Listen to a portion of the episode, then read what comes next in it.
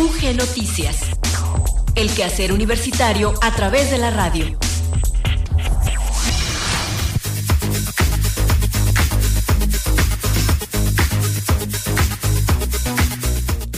¿Qué tal? Muy buenas tardes. Muchas gracias por seguir en la sintonía de Radio Universidad de Guanajuato. En este momento iniciamos la emisión de UG Noticias de este lunes 9 de mayo de 2022. Les saludamos en esta ocasión en los controles técnicos Mari Cruz López, al micrófono Gloria Isabel Rodríguez. Les recordamos que transmitimos en cuatro frecuencias, en la banda de amplitud modulada en el 970 en Guanajuato Capital y también en esta ciudad pero en la frecuencia modulada nos pueden sintonizar en el 100.7. Además, en frecuencia modulada en la ciudad de León nos encuentran en el 91.1 y en San Miguel de Allende en el 91.3. Pero además es posible que sigan nuestra transmisión digital a través de nuestro sitio en internet www.radiouniversidad.ugto.mx y está disponible nuestra aplicación gratuita para Android y iOS, radio y televisión. UG. Además, les invitamos a que nos sigan en redes sociales, en Facebook, aparecemos como Radio Universidad de Guanajuato. También en Spotify, algunos de nuestros contenidos están ahí a disposición de todo público. Y bueno, pues nosotros, mientras tanto, les reiteramos la invitación para que se queden con nosotros durante los próximos minutos. Vamos a escuchar a continuación el avance informativo y también les presentamos la efeméride del día.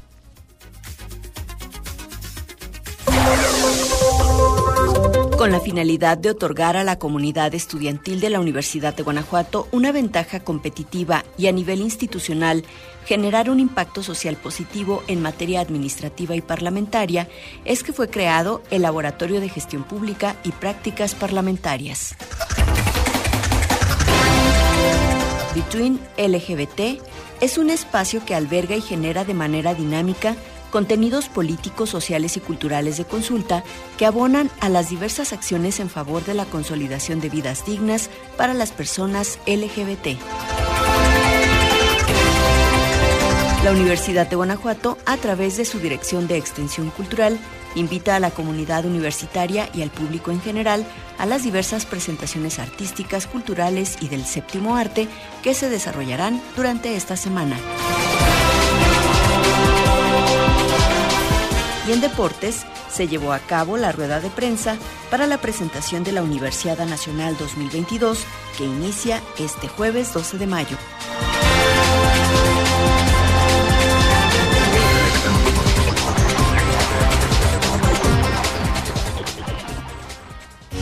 Efemérides UG 9 de mayo, Día de Europa.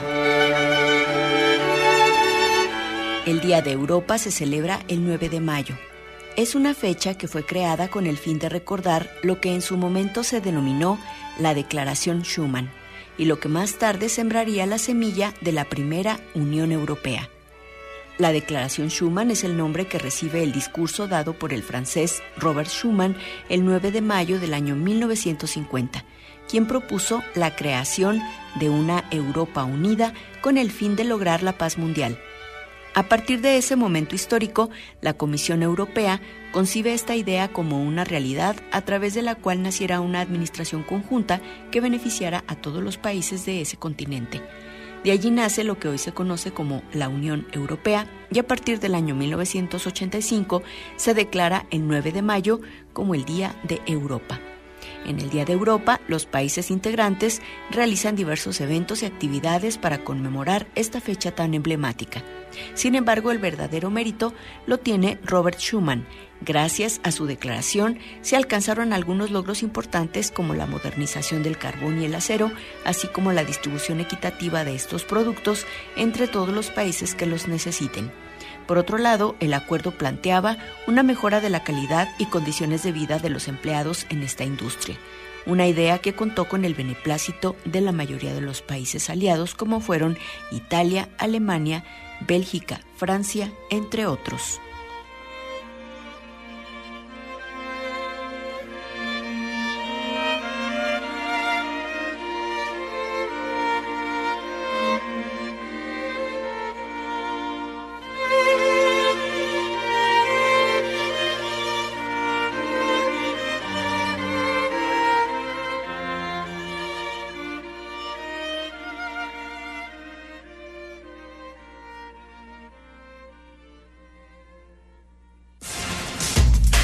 Con el quehacer universitario a través de la radio en UG Noticias. Nuestro teléfono en cabina 473-732-1684.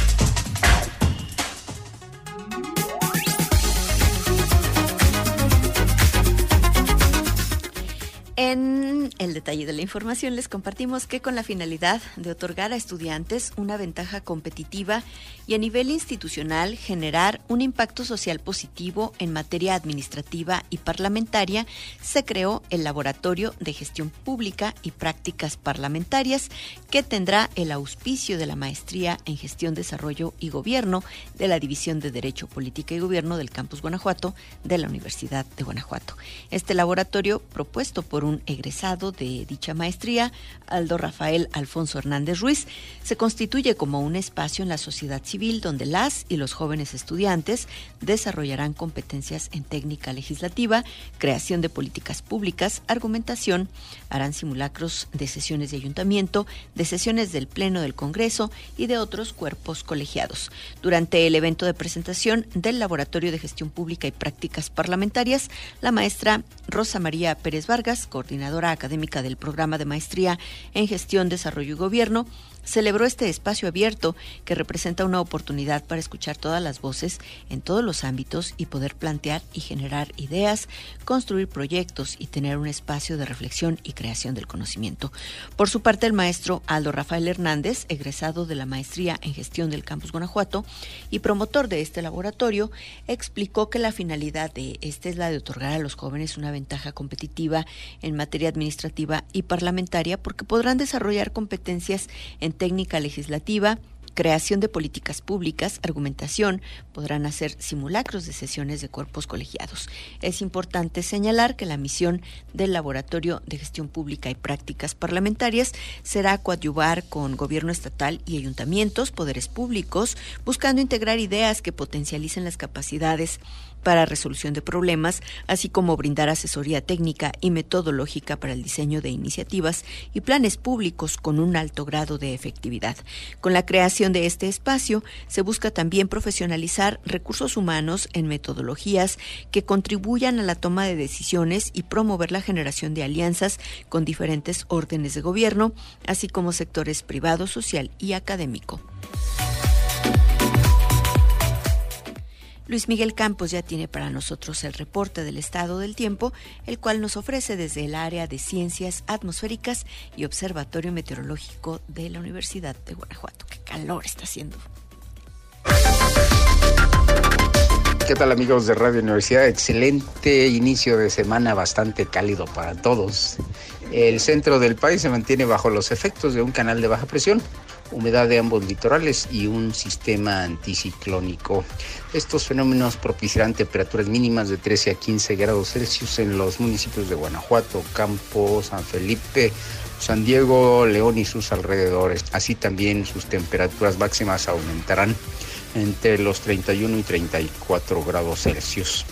En el corredor industrial centro y sur de la entidad, las mínimas se esperan de 16 a 19 grados el aumento de las máximas será de 34 a 36.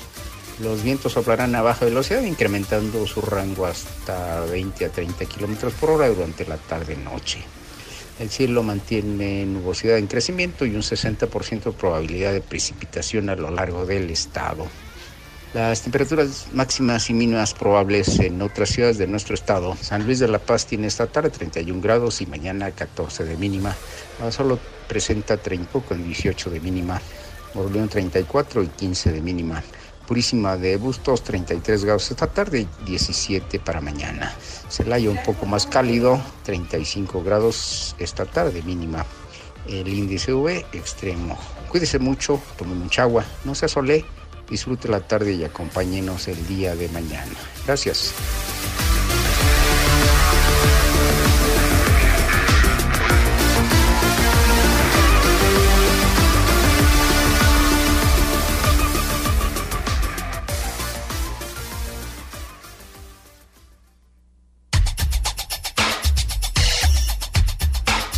Entrevista UG.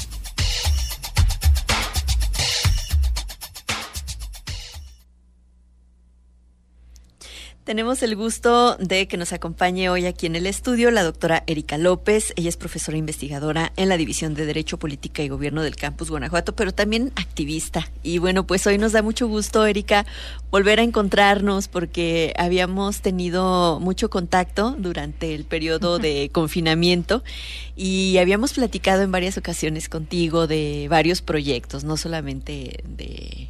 Eh, pues de este que vamos a, compartir en esta ocasión. Hemos hablado de pues de otros trabajos que has realizado. Lo, lo último que habíamos compartido, el, el documental. Y bueno, pues en esta ocasión, y justamente como parte de tu activismo, pues nos vas a platicar acerca de Between LGBT. Bienvenida.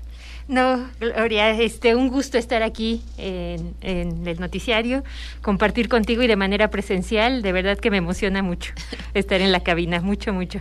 Pues es que ya era mucho tiempo, ¿no? De, estar así nada más por, por teléfono, por las necesidades de pues de cuidado, ¿no? Que, que, tenemos. Pero bueno, pues en esta ocasión eh, afortunadamente pudiste acompañarnos, pudiste venir aquí a la Casa de Moneda y pues inicialmente quisiera que nos platicaras qué es esto de Between LGBT. Sí. Antes que nada, nos saludé al auditorio. Buenas tardes a todo el auditorio. Y sí, Between LGBT es un proyecto que lanzamos el primero de abril y que tiene como propósito dos cuestiones. Por un lado, es un repositorio de información acerca de todo lo que tenga que ver en torno a los derechos de las poblaciones LGBT. Y por otro lado, también generamos contenido. ¿Cuál es la intención? Sistematizar la información, porque el hecho de sistematizar la información es una cuestión política, es una cuestión de decir, aquí están los datos, porque existen datos pero están dispersos, porque son poblaciones que históricamente no han sido reconocidas ni importan. Entonces, lo que hay, eh, yo traigo un trabajo de cinco años sobre el reconocimiento de derechos LGBT en América Latina y el Caribe, y, entonces de ahí empieza, este son mis líneas de, una de mis líneas de investigación. Entonces hay mucho material que a veces no es posible que salga en papers porque se tardan mucho, libros que son todavía todavía más tardados. Y quise hacer este sitio web que fuera de acceso público donde la gente pueda consultar porque no solamente son no, no va solamente encaminado a personas LGBT, sino que también a organismos electorales, a eh, congresos, a instituciones, porque la información que tenemos eh, es muy vasta. O sea, hay bases de datos sobre el reconocimiento de derechos LGBT en América Latina, el Caribe, y hay otra muy específica sobre México, donde hay una eh, ya este, como que el Zoom está ahí en el caso mexicano.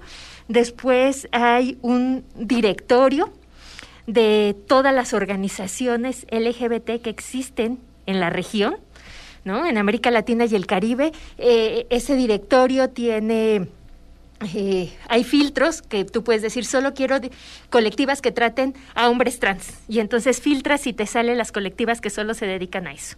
¿no? De las principales colectivas, seguramente nos faltan, pero hemos hecho un rastreo arduo sobre eso.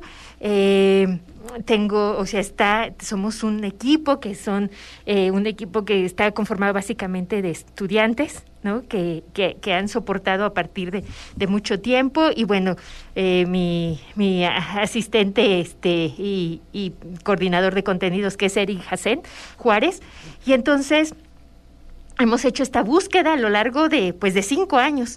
Tenemos otra sección que son los instrumentos internacionales de derechos humanos, todos los instrumentos que hay en torno a los derechos eh, LGBT en el mundo. Eh, una sección por eh, donde están los cuatro protocolos trans que existen para que las personas trans puedan votar en América Latina.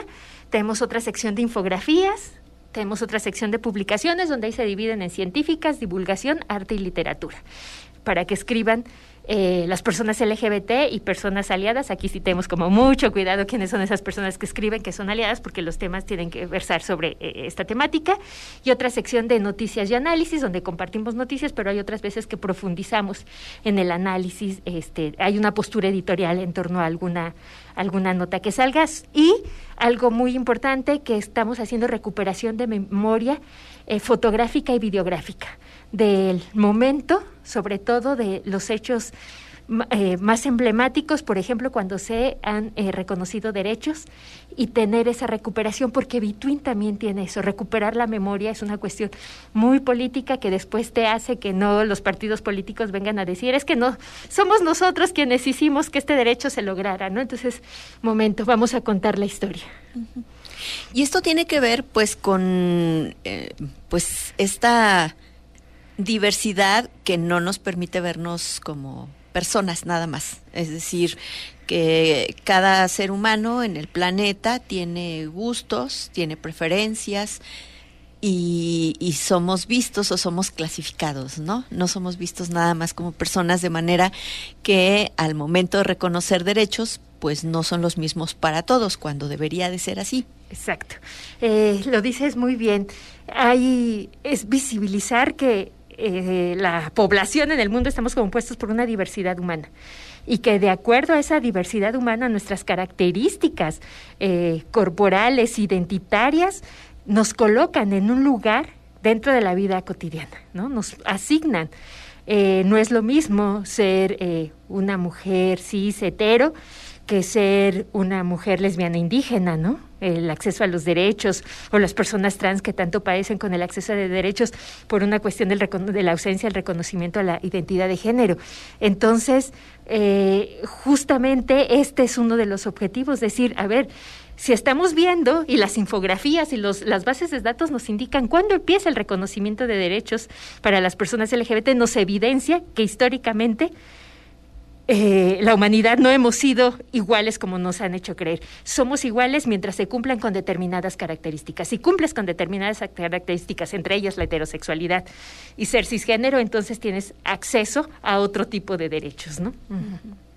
Y este tipo, bueno, un ejercicio como este, eh, se ha hecho antes, por ejemplo, bueno, en el país me imagino que no, no sé, pero quisiera que nos pusieras un poquito más en contexto también a nivel mundial. Sí, fíjate que eh, puedo presumir que es el primer sitio web que existe así. De hecho, el rastreo del reconocimiento de derechos, en los cinco años que llevo haciendo este trabajo, no he encontrado y que tengo contacto, por lo menos con América Latina, no hay nadie que se dedique a, documentar todos los derechos que existen en la región y, que hay, porque además hay una ubicación, es como decir, eh, Argentina, ¿cuántos derechos tiene? ¿A qué poblaciones beneficia?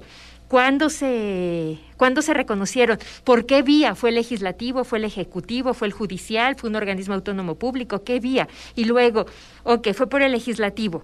Eh, ¿Cómo era la composición de la Cámara? O sea, hay una construcción del dato muy fina que no se tiene. Apenas hace unos días hablaba con gente de organismos internacionales que vinieron aquí a, Guanajuato con el tema LGBT y me, o sea, se maravillaron de Bitwin porque dicen, es que para buscar un dato, dice, yo a veces digo, ¿cuándo fue eh, la ley la ley de identidad de género en Perú? Dice, entonces tengo que entrar a rastrear y esto que me cuentas es una maravilla, porque no está no ha documentado y en ese sentido también es como decir, yo tenía esa, esa información, pues hay que ponerla a, la disposición de la gente, ¿no? Y entonces ahí se puso porque no existe. Y bueno, eh, yéndonos a Europa, recién el, semestre pasado tuve la oportunidad de eh, eh, participar aquí para el GUSE, ¿no? el, Festival del Cine Europeo, y eh, hablé sobre un documental que se llama Right to Love y es sobre eh, parejas homoparentales en Europa, en cinco países de Europa. Y es 2013. Y cuando yo tengo esas bases comparativas de América Latina con 2013, América Latina está por encima de Europa en el reconocimiento de derechos, pero de manera, o sea, brutal. Eh, para Europa, Argentina y Uruguay son los referentes en el alcance reconocimiento de, de derechos por la manera y cuando se ha reconocido, en el caso del matrimonio igualitario, es bajo formas muy limitadas, o no pueden adoptar, o no pueden hacer este eh, gestar de manera in vitro, o sea, hay muchas muchas eh, limitantes muy conservadoras en Suiza, que es la capital de la ONU, no eh, hay muchas limitantes para el reconocimiento del matrimonio igualitario, entonces no hay una documentación. Ahora estamos también empezando a documentar cosas de Europa, ¿no? Sobre el reconocimiento de derechos LGBT.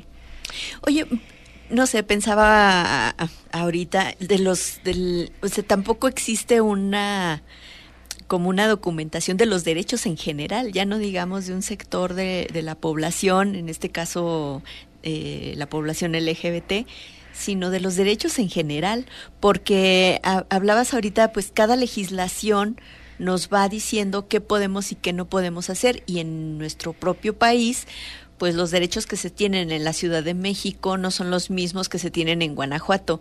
Entonces, no estaría mal que también existiera un sitio de derechos en general, pero bueno, obviamente ya esto es como mucho más especializado, porque obviamente el acceso a muchas cosas lo tienen más limitado grupos como el LGBT. Es, exacto, exacto. Y sí, y has dicho muy bien, el, cuando eh, llegamos a la base de datos y todas las infografías acerca de México, pues vemos esas diferencias subnacionales y también qué puede ocurrir con otro tipo de derechos, ¿no? Que, que estamos este, igual, porque pues ahí la estamos bajo un sistema federal, entonces la, la, la, normatividad es diferente, ¿no? En cada este, entidad federativa. ¿Y cómo podemos, eh, bueno, eh, entrar a este sitio? Me imagino que siempre está como en constante construcción.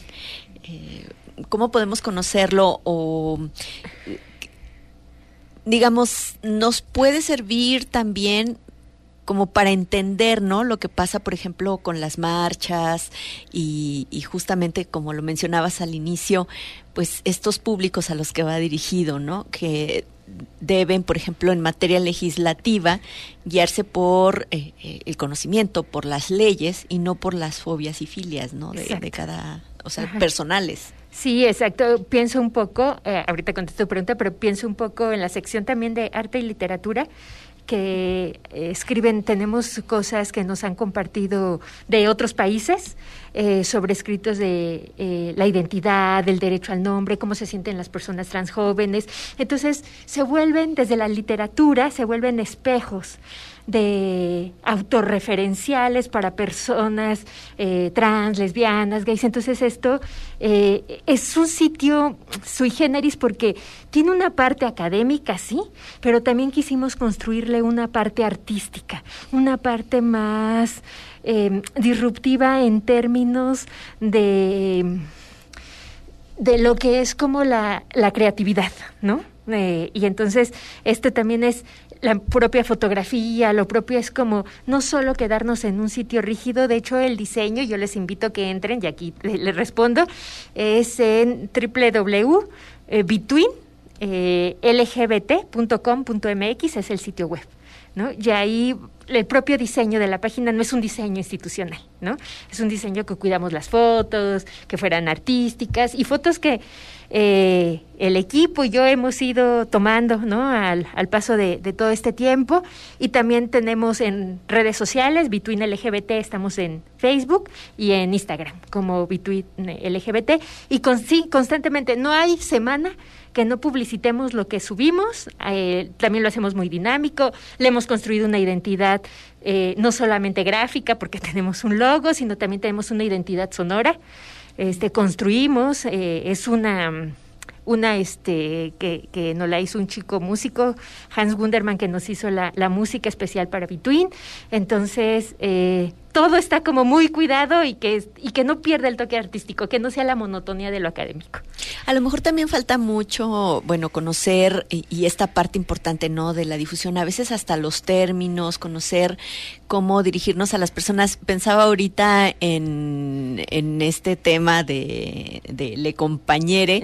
Yo he visto eh, muchas publicaciones, por ejemplo, eh, que abrió, abrió un sitio ¿no? en internet, pero insisten en llamarle la compañere. Entonces, le están asignando un, un género porque tal vez exista esta, esta parte del desconocimiento, ¿no? Y entonces es le compañere. O cosas como, no sé, algo que ya habíamos platicado alguna vez, Erika, eh, en términos de mm, la inclusión. Ah, empezamos a decir las y los, ahora también agregamos el les, pero hay quienes piensan que diciendo les, realmente estás agregando a las y los y no es así. Entonces, cuando la lucha feminista empezó a reconocer eh, el, el, género para las mujeres, es decir, las mujeres, de pronto nos vemos, o sea, y ni siquiera lo habíamos conseguido del todo, de pronto nos vemos envueltas o, otra vez este, invisibilizadas como mujeres en el les, ¿no? Entonces, este tipo de pues no sé, de sitios, no sé si también contribuyan un poco a, pues, eh, no sé, fomentar un poco más el conocimiento en términos de este, de este movimiento, porque finalmente es parte de nuestra cotidianidad. Sí, es que eh, estás diciendo algo muy, muy, muy interesante que casi nadie toca. Una cosa es el lenguaje inclusivo y otra es el lenguaje neutro. Y entonces, justo cuando estás diciendo las, los, estamos hablando de un lenguaje inclusivo, ¿no? O incluyente. Y cuando hablamos de les, es para las personas no binarias. Es un lenguaje neutro, ¿no? Que es muy diferente a incorporar, ¿no? Este, y sí, y se ha se ha hecho como una mala utilización para incluir las y los en les cuando no es así, ¿no? Una cosa son y, y poco a poco yo creo que los escritos que, que, hemos incorporado en las publicaciones van dando, ¿no? Son diferentes temáticas, eh, diferentes cosas. Tenemos una eh, contribución de una gran aliada, Estela Serret, que es una gran, gran académica, y que a propósito de lo que se desató con, en el mes de marzo, con las cuestiones de este foro en la UNAM, eh, trans este excluyente no que quienes estuvieron eh, Estela Serret a la semana estuvo en otro en otro diálogo en la UAM hablando desde la inclusión de los, de los discursos transexcluyentes y ella eh, dio para Between su ponencia, ¿no? Entonces ahí explica como estas cosas. Entonces seguramente vamos a ir incorporando cosas cuando lleguemos y aterricemos en el, en el lenguaje. Y, y es eso, ir buscando cosas que también a personas cisgénero, a personas heterosexuales, va ayudando a conocer pero la intención de esto es un conocer por convivir desde otra manera dentro de la sociedad, ¿no? Y bueno, eh, pues a mí finalmente me gustaría que nos reiteraras quiénes están participando. Bueno, ya nos platicaste es tu iniciativa, se va alimentando, me imagino que también con los acercamientos que tú tienes en tus equipos de trabajo y con estudiantes. ¿Quién más puede participar? ¿Quién más puede publicar o cómo acercarse a Between? A Between, eh, bueno, este, tenemos en la página, te puedes suscribir. También tenemos un nosotras, nosotros, eh, que está donde nos identificamos quién forma Between, ¿no? Quién, quién ha forma y también el equipo que ha pasado por ahí, que ya no está más, pero que contribuyó a lo largo de estos cinco años para que hoy por hoy Between pueda, cuando en ese tiempo ni nos imaginábamos que iba a existir Between, pues hoy por hoy lo hacen posible, ¿no? Eh, ¿Qué hacer? Pues estar, nos pueden escribir, están ahí el correo electrónico de Between, se pueden también suscribir y escribirnos para que nos manden eh, sus publicaciones, ¿no? Lo que hay que después de pasar por una revisión, después de mirar ciertas cosas, pues eh, se publican, está abierto. O sea, es eso. Es justo Between es un entre, un entre de, de todas las identidades, de todas este, eh, las personas para para, para construirlo y estar ahí. Además, vamos a, tenemos próximamente a finales de mes un evento. También vamos a estar generando. Y la presentación. Aquí eh, vamos a hacer la presentación aquí en la universidad el 25 de mayo a las 11 de la mañana en el salón de actos, o si no, lo pueden seguir desde las líneas, desde las redes sociales de la universidad, de la este, División de Derecho, Política y Gobierno pero a finales, eh, que ahorita se me fue la fecha, pero dos días después, el 27, el 27 a las 5 de la tarde, eh, vamos a estar hablando sobre, vamos a tener reflexiones trans sobre los... Eh, las violencias, las discriminaciones que sufren las personas trans transmitido desde eh, Between. Entonces también nos pueden seguir porque frecuentemente vamos a estar eh, generando eventos en línea desde Between.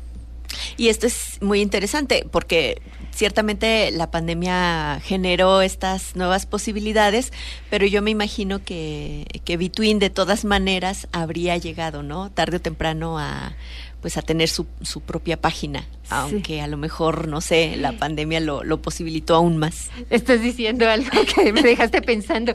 No sé, a lo mejor no hubiera existido, fíjate. Ahorita que te escucho, me detonaste. No sé, capaz que a lo mejor no hubiera existido porque, o sea, la pandemia nos canceló muchísimas cosas de nuestra vida anterior, pero también nos abrió otras posibilidades, nos rehicimos en esa cancelación, ¿no? En esas prohibiciones, nos rehicimos de otra manera. ¿Tú crees que a lo mejor se hubiera hecho como tipo congreso o algo por el estilo y Sí, a lo mejor no hubiera estado between, ¿eh? O sea, creo que todo esto lo generó la el encierro. y la necesidad, ¿no? De, estar como que en contacto. Y, y esto también pues permite, como ya lo mencionaste antes, que personas de otras latitudes entren a la página y conozcan lo que se está haciendo por acá. Sí, porque te voy a decir, o sea, siendo bien sincera, no es algo que te dijera desde hace cinco años lo imaginé, no es cierto. Lo imaginé, era algún domingo de septiembre del año pasado cuando imaginé Between porque ya teníamos toda la información, o sea, la información estaba ahí, pero estaba una información que no se consulta es una información muerta. ¿No? No tiene vida. ¿no? Y tú lo sabes muy bien, tú que te gusta mucho el arte y te gusta mucho la literatura, los libros, las novelas se vuelven a rehacer cuando las leemos, ¿no? Cuando las contamos, o sea, se rehacen, se reinventan. Entonces la información es así. Sí, porque no somos los mismos, ¿no? Cuando cuando lees una cosa y, la, y pasan los años y la vuelves a leer, no eres la misma persona la que está leyendo y la que interactúa con, en este caso con el autor, esté vivo o muerto.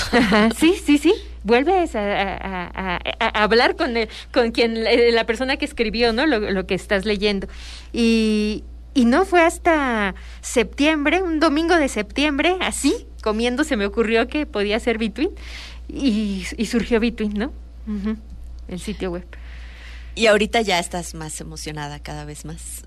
¿Qué tantas visitas has, has tenido en el sitio? Tenemos, no he visto en las últimas tres semanas, pero, eh, pero ha sido, eh, la verdad es que el día de la presentación de Between recibí eh, privados por Twitter de El Salvador, de Brasil y de este Colombia. Pero entrando a las métricas del sitio web, tenemos visitas de Corea, de Japón, de Indonesia, de Finlandia. Hay, o sea, sitios que no nos imaginábamos están están este, llegando. Ya recibí una llamada de un proyecto, eh, eh, de, mm, es una plataforma de publicaciones de Brasil con España y me, me, llamaron, de hecho el miércoles tengo porque quieren hacer un convenio con, con Between. Entonces sí ha habido, eh, me entrevistaron recién, alguien por ahí de, de radio de, de Limer en Ciudad de México me sigue y me hicieron una entrevista previa al día del lanzamiento y de ahí posibilitó que mucha gente de la Ciudad de México, entonces eh, el conductor de la Más Draga me escribió, o sea, ha tenido mucho porque no existe nada parecido. Entonces, no los alcances ahorita, no recuerdo los números si los hubiera pedido para, para saberlos, pero sí eh, en términos de a dónde están viendo Between, sí lo están haciendo del otro lado del mundo, está llegando, está llegando. Bueno, pues recuérdanos la página, reitéranos. www eh, punto eh, eh betweenlgbt.com.mx. Igual betweenlgbt en Facebook y en Instagram. Erika López, pues algo más que quieras decirnos en torno a Between LGBT. No, pues nada, que si nos quieren acompañar el 25 de mayo a las 11 de la mañana, ya sea de manera presencial en, la en el edificio central, en el salón de actos o eh, siguiendo la presentación para que conozcan más de Between. Y bueno, quien va a estar ahí este, son personas de diferentes, con diferentes enfoques que van a estar comentando la página, ¿no? Entonces, ahí, y súper agradecida, como siempre, de que me abras tus micrófonos, tus espacios, y ahora feliz de verte y abrazarte. Sí, claro que sí, ya, ya hacía falta. Pues yo te quiero agradecer mucho que, que, hayas venido aquí a Radio Universidad y que nos platiques de este nuevo proyecto, como nos has compartido otros, de los que también ya hemos eh, comentado. Eh, te quiero agradecer mucho y bueno, pues la, los micrófonos están abiertos, por supuesto. Doctora Erika López, profesora investigadora aquí en el Campus Guanajuato. Gracias, buenas tardes.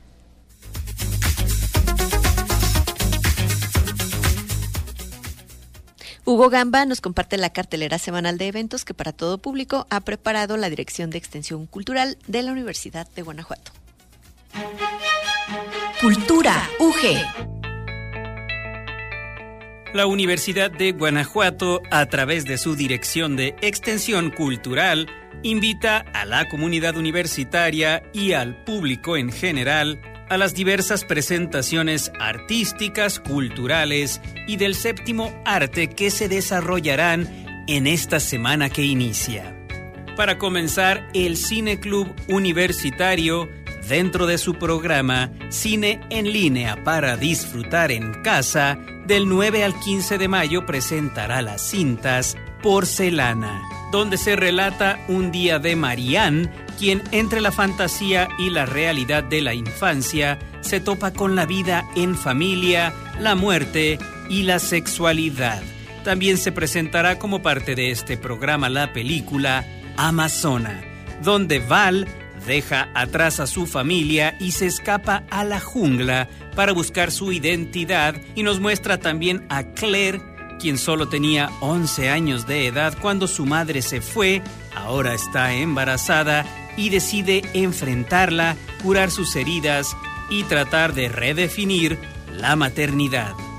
Por otra parte, siempre en lo referente al séptimo arte, de manera presencial se invita el día de hoy 9, el día 11 y 12 de mayo a las 7 de la noche en el auditorio Euquerio Guerrero a disfrutar de Identidad Tomada una cinta que narra cómo un grupo de cineastas cambian el título y los créditos de su ópera prima para hacerla pasar por una película de un prestigioso cineasta que lleva años desaparecido.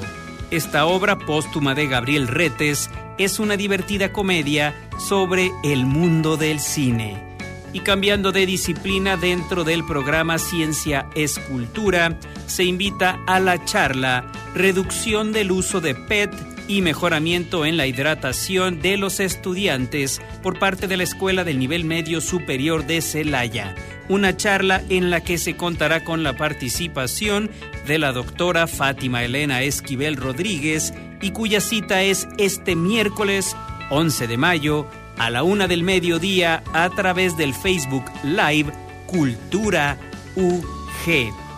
En lo que respecta a la música, como homenaje por Día de las Madres, la Rondalla Santa Fe presentará el programa Día de la Madre, hoy lunes 9 de mayo, y asimismo la Rondalla Señorial el próximo jueves 12 de mayo se presentará con homenaje a la Madre. Ambas funciones tanto la del día de hoy como la del día miércoles se realizarán a las 8 de la noche en el teatro principal con acceso totalmente libre. Y como continuación de las conmemoraciones de aniversario en esta institución educativa, se llevará a cabo la presentación del libro OSUG, 70 años de tradición y vanguardia esto el 13 de mayo a las seis y media de la tarde en el Teatro Principal, una presentación que será seguida por el concierto del 70 aniversario de esta agrupación, la Orquesta Sinfónica de la Universidad de Guanajuato, con el programa Rachmaninoff Irresistible un programa que será dirigido por el maestro Roberto Beltrán Zavala, director titular de la OSUG, y que contará con el talento de Daniel Rowland en el violín y de Maja Bogdanovich en el violonchelo. Finalmente, el Club Universitario de Ajedrez reitera su invitación a las sesiones públicas los lunes y miércoles de 5 de la tarde a 7 de la noche en el Mesón de San Antonio. Y si deseas más información de los eventos antes enlistados, todos sus detalles o conocer la agenda completa cultural, artística y de divulgación de la Universidad de Guanajuato para los próximos días, no dejes de visitar el sitio web www.cultura.ugto.mx.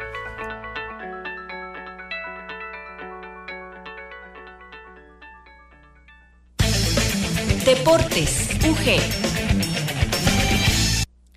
Es tiempo de conocer la información del acontecer deportivo universitario y para eso nos acompaña ya Enrique Arriola, la Universidad, la Universidad eh, Nacional. Está a la vuelta de la esquina. Enrique, bienvenido. Gracias, ya habíamos quedado que nos ibas a platicar entre el lunes y miércoles todos los detalles. Todos los detalles, así que hoy vamos a, empieza el próximo jueves. Ya el jueves 12 de mayo y hasta el 5 de junio en la Universidad Autónoma de Ciudad Juárez, allá en Chihuahua. Más de nueve mil jóvenes eh, deportistas estarán dándose cita en 26 disciplinas a lo largo de pues prácticamente cuatro tres semanas, del 12 de mayo al 5 de junio. Y en días pasados precisamente se dio a conocer información por parte del propio Consejo Nacional del Deporte de la Educación, el CONDE, que es quien organiza esta magna justa, conjuntamente con la propia Universidad Autónoma de Ciudad Juárez.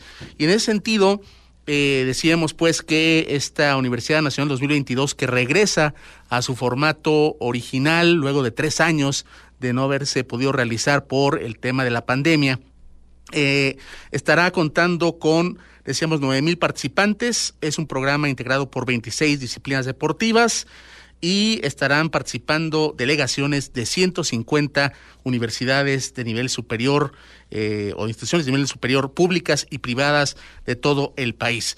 Vamos a escuchar rápidamente algunos de los comentarios realizados por el doctor Manuel Merodio, quien es el secretario ejecutivo de la eh, del Consejo Nacional del Deporte de Educación, el CONDE por sus siglas, quien habló sobre la asignación de eh, esta sede a la Universidad, a la Universidad Nacional, la Universidad Autónoma de Ciudad Juárez en Chihuahua para este magno evento. Escuchemos las palabras del doctor Manuel Merodio Reza. Es una de las grandes universidades que aporta mucho al deporte nacional, tanto con seleccionados nacionales para los diferentes tipos de eventos internacionales que hay. La cantidad de infraestructura deportiva que tiene la UACJ, que es de las mejores del país, junto con los que existe con gobierno municipal y gobierno del Estado, eh, hace todo esto que hace ese conjunto para, para, llevar a cabo aquí la Universidad Nacional, los grandes atletas con los que encuentra la universidad, pues bueno, creo que son dignos de ser sede. Eh, y aparte, pues el, requisito más, más padre, ¿no? Que soy egresado de la universidad y regresar poco, poco de lo mucho que me dio la universidad en mis estudios. Las palabras del doctor Manuel Merodio Reza, el secretario general ejecutivo del CONDE, en esta presentación de, todos los de todo el programa de actividades a desarrollarse a partir de este jueves 12 de mayo en la Universidad Nacional 2022, eh, con sede en las instalaciones de la Autónoma de Ciudad Juárez, allá en Chihuahua. A continuación también vamos a escuchar las palabras del doctor, eh, o del maestro, perdón, em, Manuel, eh, se escapa que el, perdón, el rector de la Universidad Autónoma de Ciudad Juárez, el maestro Juan Ignacio Camargo Nazar, quien habló sobre la inversión en materia de infraestructura para eh, pues precisamente recibir al máximo evento deportivo nacional a nivel universitario en este año 2022. Hubo inversiones importantes para remodelación de la pista de atletismo, por, por ejemplo, también en instalaciones como las que recibirán a los deportes de básquetbol, de voleibol, entre otros. Escuchemos ahora las palabras del maestro Juan Ignacio Camargo Nazar, rector de la Universidad Autónoma de Ciudad Juárez, quien habla sobre este tema de la infraestructura deportiva. Esta, como lo mencionaste, magna obra de, la universidad eh, es algo que ya se merecía la universidad desde hace muchos años. Eh, la verdad es que a mí me daba pena ver cómo eh, nuestros atletas estaban practicando en, el tartán de, la pista que tenía, si mal no, no tengo el dato, más de 20 años. ¿sí? esto es algo que, a mí en lo personal y al equipo nos, nos complace mucho porque buscamos apoyos, buscamos apoyos y, bueno, pues no se dieron estos apoyos y el poder hacerlo eh, ahora es una inversión aproximada de 12 millones pesos y aquí quiero, quiero destacar que esto eh, nos permite hacerlo gracias al ahorro que hemos tenido y también gracias a, la seguridad que ahora eh, con la gobernadora María Eugenia Campos tenemos en, la asignación de los recursos para el funcionamiento de la universidad y también los apoyos que tenemos a nivel federal. Pero esto es algo que, se queda para el patrimonio de la, universidad, de la universidad. Eh, pues se da en este contexto de la, de la universidad, pero es una, es un, una pues un mantenimiento, ya no quiero llamarlo mantenimiento porque no era el mantenimiento, había que cambiarla toda, una inversión, una inversión para, toda la comunidad universitaria. Y, bueno, ya lo señalaste tú como una magna obra, este, a mí en lo personal me da mucho gusto el, que, el poder saber que con los ahorros que hemos hecho tenemos poco recursos, pero lo administramos bien. Y, bueno, hoy tenemos también la, seguridad de la asignación de los recursos por parte del, Estado. Y aquí también aprovecho eh, la, reparación que se hizo al, gimnasio de, la universidad para el básquetbol, para voleibol, también eh, tenía pues ya algún tiempo que se requería esta, esta reparación, se hizo la reparación de la duela, la adquisición de, las, de las canastas también, que tenían pues, más de 30 años. Entonces, pues son inversiones para beneficio de, la comunidad universitaria.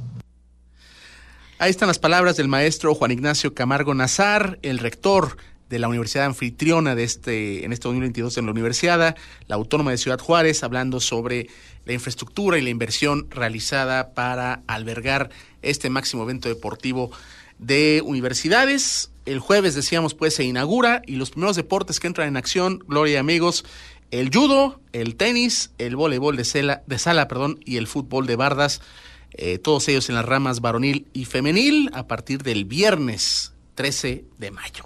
Y ya el miércoles nos estarás contando acerca de los equipos de la Universidad de Guanajuato. Ya en particular, cómo está la delegación abejas, exactamente. Exactamente.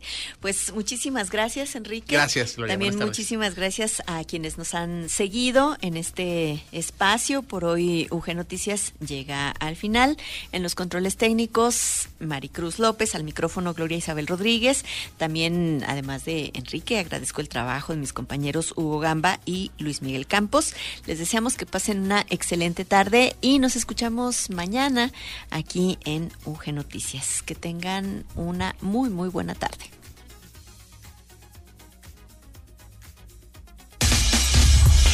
UG Noticias. El quehacer universitario a través de la radio.